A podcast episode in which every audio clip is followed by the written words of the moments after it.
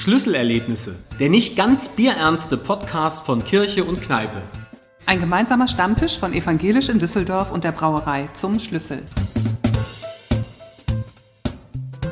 Mein Name ist Peter Krogul. Und mein Name ist Christiane Otte und ich begrüße euch herzlich zu einer neuen Folge Schlüsselerlebnisse, dem Podcast aus eurer Lieblingsstadt am Rhein. Peter Krogel und ich, wir sitzen wieder in der Brauerei zum Schlüssel in der Düsseldorfer Altstadt und das ist nicht ganz selbstverständlich, denn für diesen Podcast treffen wir uns ja immer je nach pandemischer Lage für die Aufzeichnung entweder online oder wir sitzen, so wie heute, endlich wieder live im Schlüssel zusammen. Darum freuen wir uns ganz besonders, dass wir die Sommerfolge heute hier wieder aufnehmen können und auf unseren Gast haben wir uns auch ganz besonders gefreut. Er kommt ursprünglich aus dem Saarland, war im Herzen aber schon immer Düsseldorfer. Er liebt Altbier ist Fortuna-Fan und das Beste ist, er weiß sogar, wie man gutes Bier braut. Er ist Gastgeber der erfolgreichen Comedy-Live-Show aus Düsseldorf, der Pop-Up-Comedy und er kennt den Schlüssel wie seine Westentasche. Wir begrüßen an unserem Podcast-Stammtisch Lars Hohlfeld. Hallo, vielen Dank für die Einladung. Herzlich willkommen. Ich bin ganz erstaunt, du trägst kein grünes Hemd, dein ja. Markenzeichen. genau. Das stimmt. Ich habe tatsächlich überlegt, ob ich eins anziehen soll. Äh, eins darum, weil äh, es gibt mehr als das Hemd. Es, am Anfang gab es zwei das Hemde. Mittlerweile gibt es einen ganzen Schrank voll grünen Hemden. Und, äh, aber ich bin heute ganz leger, ganz ja, äh, privat. Äh, einfach im schwarzen T-Shirt. Ja. Genau. Schön, dass du heute Zeit hast für uns. Ja, sehr gerne. Ja, schön, dass du da bist und ähm, dass wir hier sein können, hier im Schlüssel. Man darf es vielleicht den Hörerinnen und Hörern verraten. Wir sitzen hier draußen, scheint die Sonne. Wir schauen auf die schöne Neanderkirche hier in der Nähe. Das ist so für mich einer der Lieblingsplätze in Düsseldorf. Aber wo ist denn für dich, Lars, so einer deiner Lieblingsplätze hier in Düsseldorf? Also tatsächlich auch hier. Der ganze Schlüsselbereich ist einfach sehr, sehr schön. Also jetzt natürlich wirklich, du, man guckt ja wirklich auf die wunderbaren Neanderkirche. Jetzt ist da noch blauer Himmel, also ne, als würde noch jemand äh, rüberwinken. Also es ist wirklich sehr, sehr schön und auch, dass der Schlüssel gut besucht ist, belebt ist. Auch auf dem Kirchengelände großartig. Also das ist äh, sowieso äh, eine super Kiste. Ne? Eine sehr schöne Verwandtschaft, die es hier gibt oder Nachbarschaft zwischen Kirche und äh, Kneipe. Heute Kirche und Comedy im mhm. Gespräch. Bin sehr gespannt, wie das zusammenpassen wird. Aber ich habe verstanden, hier im Schlüssel hast du eigentlich ein Heimspiel, darf man sagen. Denn hier im Schlüssel ja. bist du viel unterwegs. Genau. Also wir haben mit, mit der Comedy-Show, wann weiß ich jetzt gar nicht ganz genau. Ich verdränge Zahlen ganz gut. Deswegen auch Comedy und kein Mathelehrer oder so. Oder BWL. Wir haben hier angefangen vor neun Jahren circa eine Comedy-Show zu machen drüben im Sudhaussaal. Ihren Ursprung hatte die mal tatsächlich in einem Wohnzimmer. Also in einer Wohnung, in einer Wohnung haben wir angefangen, Comedians einzuladen. Das war eine recht großzügige Wohnung, recht großzügige Küche. In der stand das alles so äh, drin. Das heißt, die Bühne war drin, eine kleine Bühne, die Technik war drin und circa 85 Zuschauer. das war wow. Und wir haben da wirklich schon großartige Kollegen drin gehabt, die da aufgetreten sind. Und da war natürlich sofort Bombenstimmung. Nach einem Jahr haben wir das Projekt dann dort beendet, aber nicht komplett beendet, sondern wir sind gewechselt und zwar ins Chateaurix nach Oberkassel. Das gibt es ja jetzt auch nicht mehr, aber bis vor Corona gab es das noch und war ein sehr angesehener oder bekannter Club dort. Und da waren wir dann auch sehr, sehr lange, bis vor Corona fast jeden Monat. Und äh, darüber hinaus sind wir dann auch ein bisschen expandiert und mittlerweile sind wir, wenn wir jetzt wieder zurückkommen, an annähernd 23 oder 25 Spielstätten verteilt, auch nicht nur jetzt hier in Düsseldorf, sondern eben äh, auch deutschlandweit.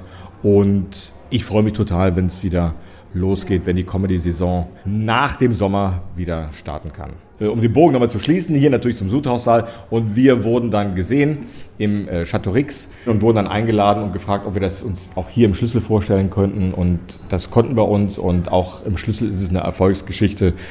Nach den ersten drei Shows, die schon sehr gut besucht waren, waren wir immer ausverkauft. Und das ist natürlich geil. Und du bietest oder hast das Bierbrau-Seminar Feuchtfröhlich angeboten. Genau. Hast du selbst auch schon mal Bier gebraut? Also du weißt ja theoretisch, wie es geht. Du ja. kennst ja hier jeden Kessel, jeden, jedes Ventil, jede Zuleitung. Ja. Wenn ich einen Keller hätte, oder mehr Räume zur Verfügung, ein bisschen mehr Platz, hätte ich das längst gemacht. Habe ich so, aber leider, leider noch nicht. Ich bin aber in, in verschiedenen Biergruppen, die es so gibt auf Facebook oder in den sozialen Netzwerken. Und da gucke ich mir immer an, wenn dann andere äh, Bierfreunde sich dann was zu Hause zusammenbrauen und nach Fragen nach Hefe und so weiter und so. Ich finde das ganz, ganz schön. Ist ein tolles Handwerk, hat ja auch hier in Düsseldorf Tradition. Da, allein darüber könnten wir ganze Podcast führen, weil ich da so brenne und äh, weil ich äh, da auch viel weiß. Und das will ich jetzt aber gar nicht hier erzählen. Nee, du hast ja eine ganze Menge gemacht. Also einmal die Stadtführung, Lachexpedition, das genau. war damals mit Knacki Deuser und dem Ausbilder genau. Schmidt, so die alte, genau. äh, sag mal, genau, Liga der Gentlemen. Genau. Also mit den beiden äh, bin ich auch noch sehr eng befreundet. Den, den Ausbilder, also den Holger Müller, der die Figur des Ausbilders Schmidts mhm. spielt, den kenne ich seit 35 Jahren und machen auch Veranstaltungen zusammen und Zeugs zusammen. Quatsch, wir haben zusammen früher äh, Comedy-Shows gespielt und. Du warst sogar auf der AIDA, habe ich gelesen. Ja, auf ja, den genau. Weltmeeren genau. hast ja. du die Menschen unterhalten. Richtig, genau. auf äh, den Kreuzfahrtschiffen. Aktiv habe ich mich davon aber jetzt zurückgezogen. Ähm, dafür schreibe ich aber gerade für die TUI, für die andere große Reederei. Ähm, da habe ich jetzt eine Kindertheaterstückreihe entwickelt für die Kleinen, für die Lütten gibt es dann ähm, ein, ein, ein, Stück, äh, das dort aufgeführt wird in den kleineren Theatern. Das ist schön bei der TUI. Es gibt da große Theater für 1000 Leute, es gibt kleine Theater für 250 Leute, die sehr, sehr schön sind, sehr atmosphärisch. Und da kann man sowas eben gut machen und äh, für, für, Kinder was anbieten. Und da schreibe ich gerade an dem ersten Stück und das wird dann weitere äh, Stücke werden dann folgen und dann wird das auch über die Weltmeere gehen. Und so bin ich dann indirekt dann auch da wieder vertreten. Ja, super. Äh, Kindertheater höre, denke ich als Pfarrer natürlich sofort an Krippenspiele in der Kirche, an Weihnachten. Klar. Hast du da ja, vielleicht ja. auch mit Krippenspielen irgendwie eine Vergangenheit? Oder ja, sicher, ja, ja? ja, ja, logisch. Damals war ich auch Messdiener und ähm, habe dann auch alles mitgemacht, was man so macht. Ne? Natürlich dann auch Krippenspiele. Welche Rolle? Ich glaube, ich war mal der Josef. Aber höher bin ich nicht gekommen und äh, sonst immer irgendwie gerne genommen als Schaf oder sowas. Ne? Engel Nummer 3a. Irgend sowas ganz hinten. Ne? jemand, der die Glocke läutet oder so. Ding Dong, kann ich kommen. Diese Bühnenaffinität war schon recht früh da. Das hat sich ja auch als äh, Messdiener dann auch dargestellt. War ja auch immer welche Veranstaltungen von Beerdigungen, Hochzeiten und Taufen und den ganzen Kram, den man dann auch begleitet als Messdiener. Das fand ich schon immer ganz spannend. Ich fand auch die Predigten fand ich auch schon immer spannend. Ne, da gab es halt Predigten, die waren gut und andere, die waren eben semi-gut. Und auch wenn ich da als Kind nicht alles verstanden habe, aber ich fand aber diese Rituale ganz schön. Ne? Also deswegen das, das, das Thema Rituale, das hat sich auch für mich übernommen in die Comedy-Shows. Ich versuche auch in den Shows immer gewisse Rituale einzuführen, weil das einfach hilft, um in so einen Abend zu kommen und ähm, auch das Publikum ein bisschen aufzulockern. Wann hast du im Grunde gemerkt, dass du das besonders gut kannst, Menschen zum Lachen zu bringen, zu begeistern, zu unterhalten? Weil man, es ist kein duales Studium, Comedian zu werden, sondern wie war dein Weg? Da ging auch schon als Messdiener los. Wenn wir da als Messdiener da hinten standen, vorne war eine Predigt und wir haben dann hinten halt Faxen gemacht und so getan, als wären wir eine Rockband äh, im, im Knien. Und das hat sich dann fortgesetzt in der Schule, dann der Klassenclown und Kommentare. Also irgendwie war der Mutterwitz und die Synapsen waren schon immer irgendwie geschaltet, irgendwie einen blöden Spruch zu machen oder einen Gag oder sowas zu machen. Du hast ja eben schon gesagt, du bist kein Mathelehrer oder BWLer. Woher kommst du? Was hast du gemacht? Du hast wahrscheinlich was ganz, ganz anderes mal gelernt. Ursprünglich wollte ich mal Filmregisseur werden. Und weil ich immer schon sehr filmaffin bin und auch, wenn ich Texte schreibe, ich habe schon immer auch Texte geschrieben, ist das wie ein Film, den ich dann einfach nur sehe und dann abtippe. Im besten Fall. Und deswegen ähm, wollte ich eben, also ja, Regisseur werden. Habe dann auch den Beruf des Kameramanns erlernt. Das war mein erster Job. In den 90er Jahren habe ich äh, ja, als Kameramann gearbeitet, aber kein Film, sondern es war Fernsehen. Und äh, habe da bei verschiedenen Produktionsfirmen dann gearbeitet. Produktionsfirmen fürs Fernsehen, die werden immer für bestimmte Projekte dann gebucht. Das, dann läuft so ein Projekt ein halbes Jahr. Dann ist das Thema durch. Zum Beispiel, was man wahrscheinlich kennen würde, DSDS, so ein, so ein Projekt, ne, das ist, dann läuft dann ein halbes äh, Jahr und dann werden alle wieder entlassen und dann, dann gibt es wieder das neue Projekt und werden neu eingestellt. Das war eben auch so äh, bei der Produktionsfirma. Aber das war nicht so richtig, das Handwerk ist toll, aber die Menschen, die zu der Zeit, das war in den 90er Jahren, in denen ich das gemacht habe, da war eben der Medienhype extrem und die, die Menschen waren auch extrem anstrengend und da habe ich keine Lust drauf gehabt. Deswegen habe ich dann irgendwann den Job äh, hingeschmissen und habe dann eine Umschulung gemacht zu einem eher von wegen technisch, jetzt eher einen emotionalen äh, Beruf, nämlich des Berufs des Heilerziehungspflegers. Ähm, da waren wir der erste Jahrgang überhaupt in Deutschland. Äh, das war 97, das war, so lange ist das her. Heilerziehungspfleger, das, äh, der Beruf äh, ist eine didaktisch-methodische, ganzheitliche Begleitung von Menschen mit, mit Handicap, ne, die irgendwie eine Behinderung haben. Und das ist natürlich eine ganz andere Arbeit und eine Arbeit, die sehr, sehr auf den Menschen zugeschnitten ist, sehr, sehr, sehr höchst individuell ist. Und ähm, da in, in der Ausbildung wurde einem auch beigebracht, eben auch Didaktik, Methodik, Psychologie und, und so weiter. Alles Dinge, die auch für die Bühne extrem wichtig sind. Ja? Also auch Dinge wie, wie wie ist die Stimmung, wie, wenn sich jemand nicht äußern kann, wenn, wenn man als, es gibt ja Menschen mit Behinderung, die können ja nicht sprechen, die können sich auch gar nicht alleine bewegen und so. Und trotzdem muss man irgendwie erfahren, wie ist denn ihre Laune heute? Ne? Sind sie mit dem linken Fuß liegen geblieben? Ne? So. Und das muss man dann irgendwie äh, die, die Antennen schärfen. Und äh, das war höchst spannend, äh, toller Beruf, leider viel zu wenig eingesetzt und natürlich wie alle Pflegeberufe, ne? alle, die mit Menschen zu tun haben, ne? werden leider viel zu wenig äh, gut bezahlt. Ich wusste das auch sehr früh. Ich mag den Beruf, aber ich werde den nicht bis zum Ende führen. Ich äh, habe dann äh, nach meiner, nachdem ich ausgelernt war, noch drei Jahre darin gearbeitet in dem Job, auch noch voll und bin dann aber komplett rübergegangen in die Comedy, weil ich gesagt habe, okay, jetzt ist es soweit. Jetzt ist der Punkt da, jetzt mache ich das egal wie. Und den Tag habe ich nie bereut. Nie. Christiane hat gerade gesagt, Comedy, das hat man oder hat man nicht. Aber auf der anderen Seite habe ich gelesen oder es irgendwo gesehen, dass du auf einer Comedy-Schule ja, ja. auch mal warst. Was, was lernt man denn da? Es gibt Menschen, die haben den sogenannten den Mutterwitz. Ne, Mutterwitz, das heißt, das sind die Leute, die in einer Party lädt man auf eine Party ein und dann machen die einfach die Party rund. Ne? Die erzählen einen Witz nach dem anderen, Geschichten, Anekdoten und so weiter und so fort. Aber dann hört man auch, ah, du musst doch, wieso bist du da nicht im Fernsehen? Im Fernsehen sieht man immer nur diese äh, gleichen Hansels, aber du bist doch viel Lust. Ja, hier, guck mal, äh, mach du doch mal was. Ne? So, aber der Unterschied ist jetzt einfach, die Leute im Fernsehen, die haben einfach einen Werkzeugkasten mit Handwerk und derjenige, der an der Theke steht, der hat nur den Moment der für ihn arbeitet. Ne? Und eben den eigenen Mutterwitz. Und es gibt eben auch dann eine Schulung, wie man aus dem Mutterwitz heraus, wie man das einfach ein bisschen kanalisiert, wie man da aufbaut und daraus dann äh, auch einen Job macht, weil Comedy ist auch ein Job.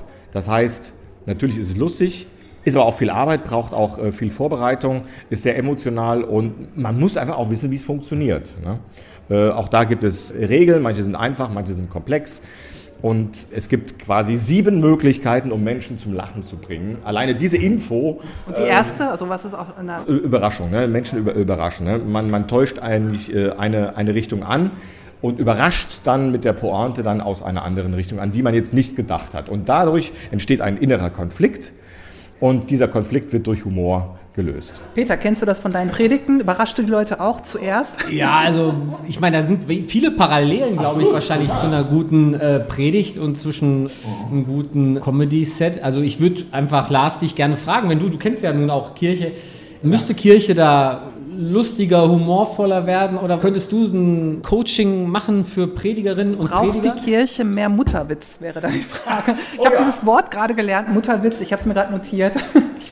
Ähm, ja, da Frauen ja generell ähm, unterbesetzt sind, ne, äh, ist der heilige Mutterwitz, äh, glaube ich, braucht man auf jeden Fall. Zu einer Predigt und zu, zu einem ähm, Comedy-Set, nenne ich es mal ganz professionell, gibt es ja viele Parallelen. Ne? Man muss die Leute irgendwie erreichen, man muss sie überzeugen, man muss sie mitnehmen einfach. Ne? Man muss sie aus ihrer Welt nehmen, dort, wo sie jetzt gerade sind. Ja? Und äh, mit, mit all ihren Gedanken, die sie so haben, sonntags oder sowas, hat man sich vielleicht schon ein bisschen darauf vorbereitet. Wir überraschen ja in der Regel in der Woche mit, mit der Comedy. Nehmen die Leute dann, wir beide müssen ja dann das Publikum, mit dem müssen wir arbeiten, mit dem Wissensstand, was sie jetzt haben, mit der emotionalen Lage, die sie gerade beschäftigt, das alles, das, das nehmen wir mit und versuchen dann ein Ziel zu verfolgen. Und das Ziel kann einfach mal sein, äh, jemanden zum Lachen zu bringen oder einfach mal zum Nachdenken zu bringen oder vielleicht irgendwie durch eine spannende Rede dann einfach auch eine Lösung anzubieten. Ne? Das ist schon mal ein super Tipp. Ich denke drüber nach, dass wir da vielleicht mal mit dir irgendwie vielleicht mal ein Coaching machen für Predigerinnen und Prediger. Und Humor mal, mal einen kleinen komischen Spruch, den man einfach nicht erwartet. Das schafft schon mal Irritation und weckt noch mal so ein bisschen aus. So, was war das denn jetzt? Habe ich das gerade gehört? Und so und sorgt für Gesprächsstoff auf jeden Fall untereinander. Und ähm, wenn darüber geredet wird, ist ja auch immer gut. Ne? Und dann äh, fühlen sich vielleicht dann auch wieder äh, die Bänke besser. Ich habe jetzt keine Zahlen von euch, keine Ahnung. Ein Tipp von Lars: Einfach mal einen absurden Satz in die Predigt einbauen und gucken, was passiert. Ja, zum Beispiel. Also einfach mal ne, ein bisschen stören. Ich würde gerne noch wissen, wo du die Inspiration herholst. Also bei Pfarrern, Pfarrerinnen weiß ich, das sind so die Schicksale des Lebens oder Begegnungen, Erlebnisse. Ne? Also du beobachtest wahrscheinlich Menschen oder wenn du im Café sitzt, guckst, wer so guckt und genau, denkst, peng. Ich glaube, jeder Beruf schärft die Sinne in dem Beruf. Ein Friseur läuft durch die Stadt und sieht automatisch äh, Schnitte, Haarschnitte, Frisuren. Ne? Jemand, der Schuh verkauft, guckt dann eher so, wie sind die Schuhe gepflegt. Ja? Äh, ein Ernährungsberater guckt eher äh, auf den BMI, äh, den er so in der Stadt sieht. Ne? Und ein Comedian, der hört halt äh, hin und, und fallen einfach Sachen auf, die, die da sind und die man vielleicht, da müssen wir vielleicht mal mit der Lupe draufgehen, um das größer zu machen, damit es auch jemand anderes sieht, die Absurdität im Alltag. Und äh, das mache ich. Ne? Und äh, das ist äh, Routine, die läuft immer parallel. Also ich mache mir auch dann entsprechend Notizen, früher auf dem Zettel, heute einfach schnell ins Handy eingetippt oder eingesprochen. Und dann ist die Idee da, dann geht es auch nicht verloren. Früher habe ich noch gedacht, ich merke mir das. man merkt sich nichts, Leute, man merkt sich, man merkt sich gar nichts, null. Man vergisst alles, aber man merkt sich nichts. Wir unterhalten uns gleich noch ein bisschen weiter über verschiedene Dinge und, und auch über Humor. Doch vorher. Die kurzen. Lieber Lars, wir stellen dir jetzt fünf, nein, ich habe sogar mehr, sechs kurze Fragen und du versuchst möglichst kurz darauf zu antworten und nicht zu lange nachzudenken. Okay. Craftbier oder alt? Stimmungsabhängig alt. Als du ein Kind warst, was wolltest du später auf keinen Fall machen? Lehrer werden. Mit welcher Macke gehst du deinen Liebsten so richtig auf den Sack? Ungeduld. Lügst du manchmal im Selbstgespräch? äh, äh, ja, aber nur, wenn es lustig wird. Was ist an dir spießig? Ich bin sehr ordnungsliebend. Und zu guter Letzt, kennst du einen guten Trinkspruch? Ja. Ja, erzähl mal. Menschenkind, fast vielleicht zum Thema. Menschenkind, gedenke wohl, dein größter Feind ist Alkohol. Doch in der Bibel steht schon geschrieben, man muss auch seine Feinde lieben. Zum Wohl. Der ist ja wirklich schön, der Spruch. Sehr gut. Ja, du sprachst gerade so von der Großwetterlage, so in der wir leben und die ja. es wichtig ist, die wahrzunehmen, auch für die Comedy. Wenn man so zurückblickt auf die letzten zwei Jahre, die waren natürlich sehr geprägt von der Großwetterlage der, der Pandemie. Genau. Und die hat sich natürlich auf deinen Bereich, den Kulturbereich, ganz besonders ausgewirkt. Total. Wie ist es dir in der Pandemie ergangen und wie geht es dir und deinen Comedy-Kollegen ja. jetzt? Wenn ich da einmal persönlich antworten kann, äh, für mich persönlich und einmal generell für die äh, Szene. Also persönlich äh, muss ich sagen, kam ich super durch. Mir hat das nichts ausgemacht, auch die Ausgangssperre mir persönlich. Ich kann gut mit mir zurechtkommen. Ähm, ich mag mich. und äh, auch wenn ich mich in Selbstgesprächen hin und wieder mal äh, anlüge, ne? aber äh, ne, ich habe hab das gut verdauen können.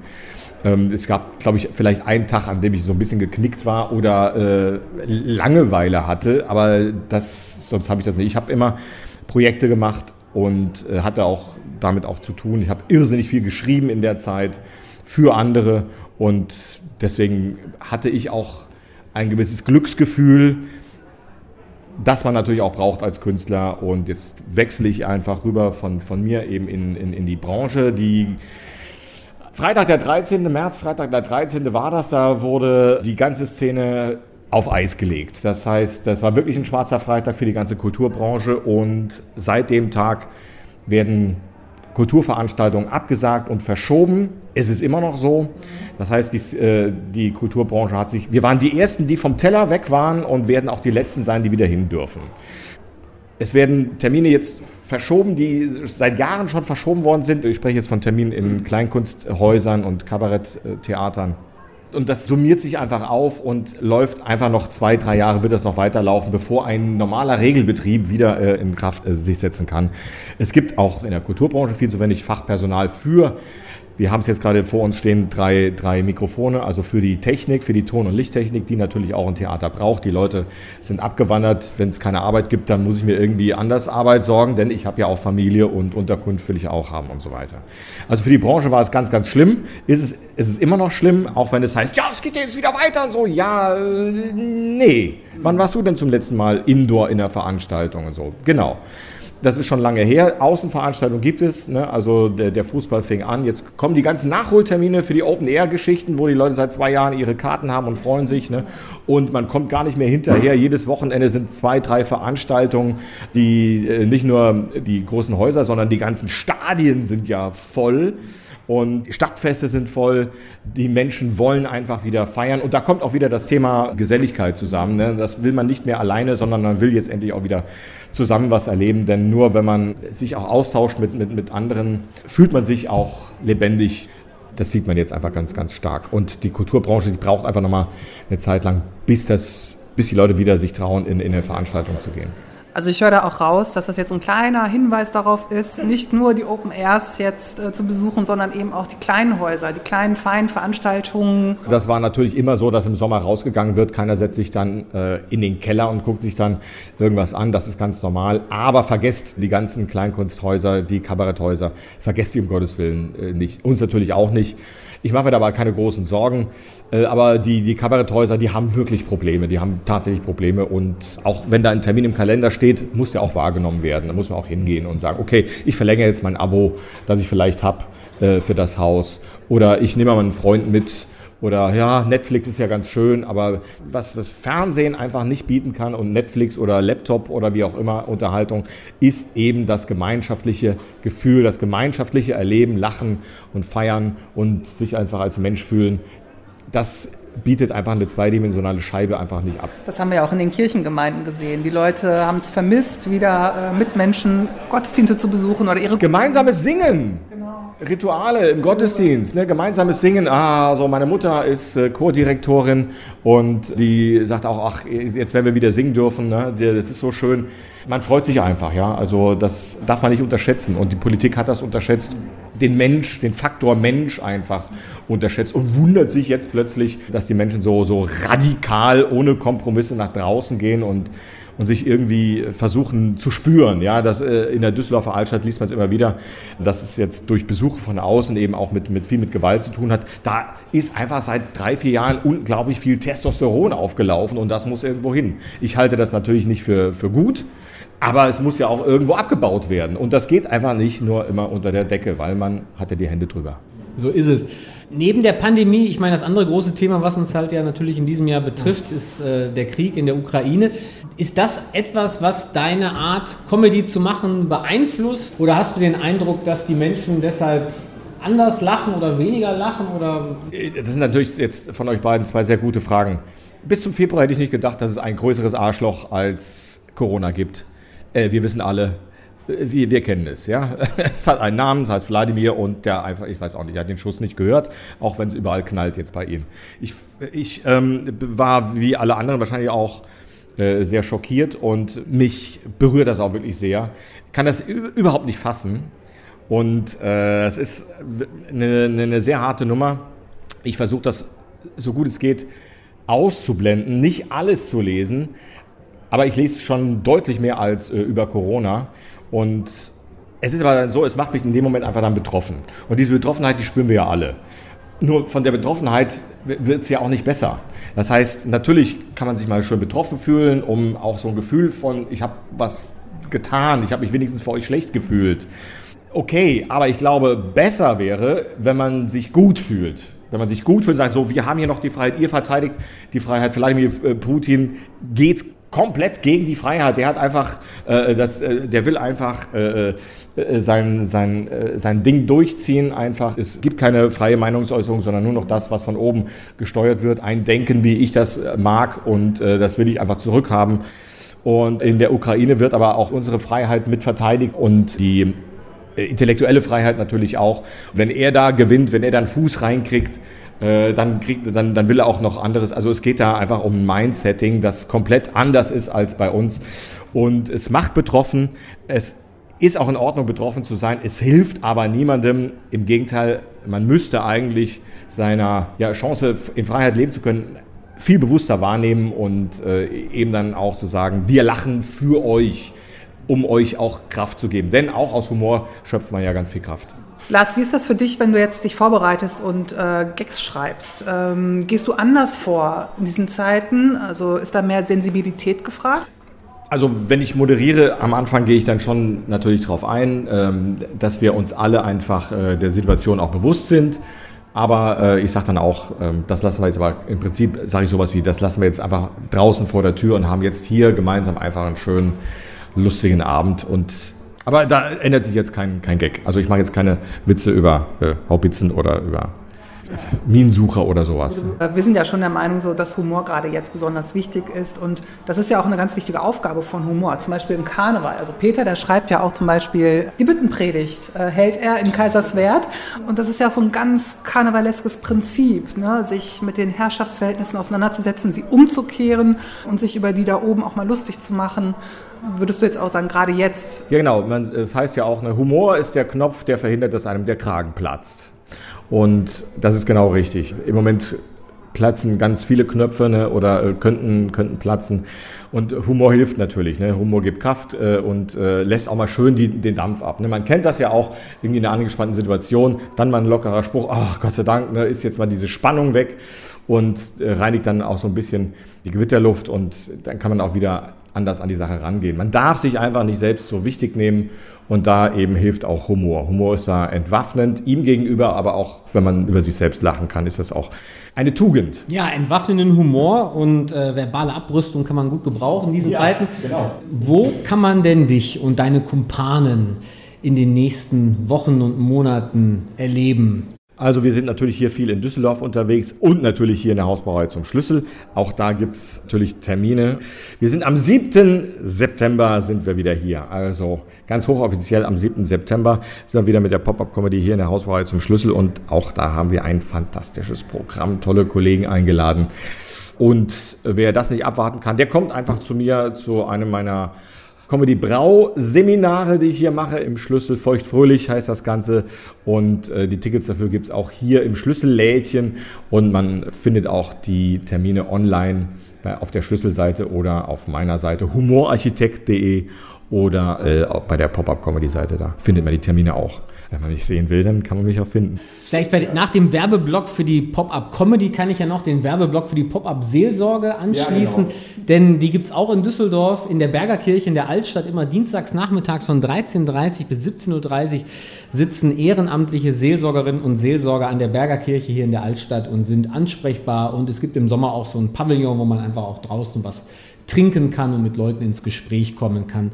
Auch das wärmstens zu empfehlen. Genau, so Trinksprüche sind ja auch ein Mittel, um sich einander näher zu kommen. Ne? Drei Fremde stehen nebeneinander, kennen sich nicht. Und hier, das ist ja auch richtig, jetzt bin ich ja schon wieder fast beim, beim Feuchtfröhlich bei unserem Comedy-Brau-Seminar drin. Ne? Also das ist auch typisch Düsseldorf, dass man im Stehen Alkohol verzehrt in der Öffentlichkeit. Das ist typisch Düsseldorf. Köln hat das vielleicht jetzt ein bisschen abgeschaut, aber dass man draußen so im Stehen äh, mal eben schnell sowas trinkt und das ist wirklich typisch und jetzt auch ne, ne den Blick auf die Kirche, äh, auf die Neanderkirche ist natürlich auch ein schönes Trinken.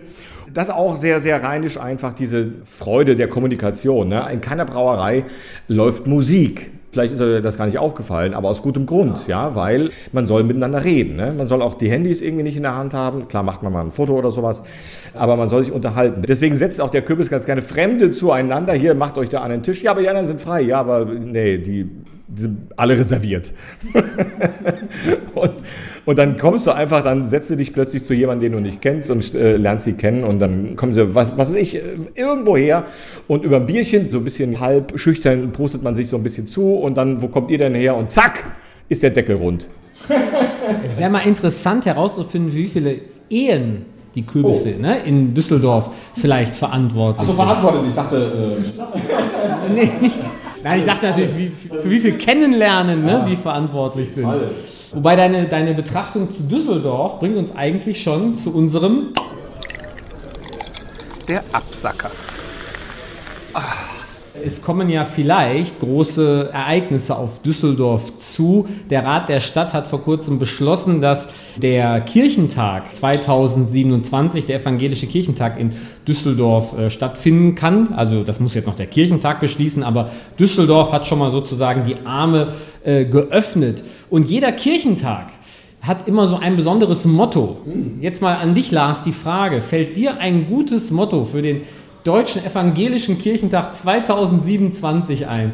Dann kannst du jetzt schon mal einen Vorschlag machen und wir geben den gerne an ja. die Kollegen vom Kirchentag weiter. Ja, wer nichts weiß, muss alles glauben. Könnte ich würde jetzt heute gerade sagen, äh, lächle, das ist ansteckend und ist auf jeden Fall ein Türöffner. Das kann vielleicht eine Vorstufe von Lachen sein. Auf jeden Fall verbindet das. Wunderbar. Das nehmen wir gerne mit und spielen es den Kollegen vom Kirchentag ein. Mal gucken, was bei rauskommt. Wir schauen mal. Ne? Und dann äh, bleibt uns nichts anderes übrig, als dir nochmal ganz herzlich zu danken, dass du heute hier warst, mit Vielen uns Dank. gesprochen hast. Und wir wünschen euch, die jetzt hier alle zuhören, einen ganz tollen Sommer. Genießt die Ferien und euren Urlaub und vor allem die Rheinkirmes, die in Kürze startet. Ganz viel Spaß dabei, alles Gute, habt einen gesegneten Sommer. Schön, dass ihr uns zugehört habt. Schöne Zeit. Tschüssikowski. Tschüss.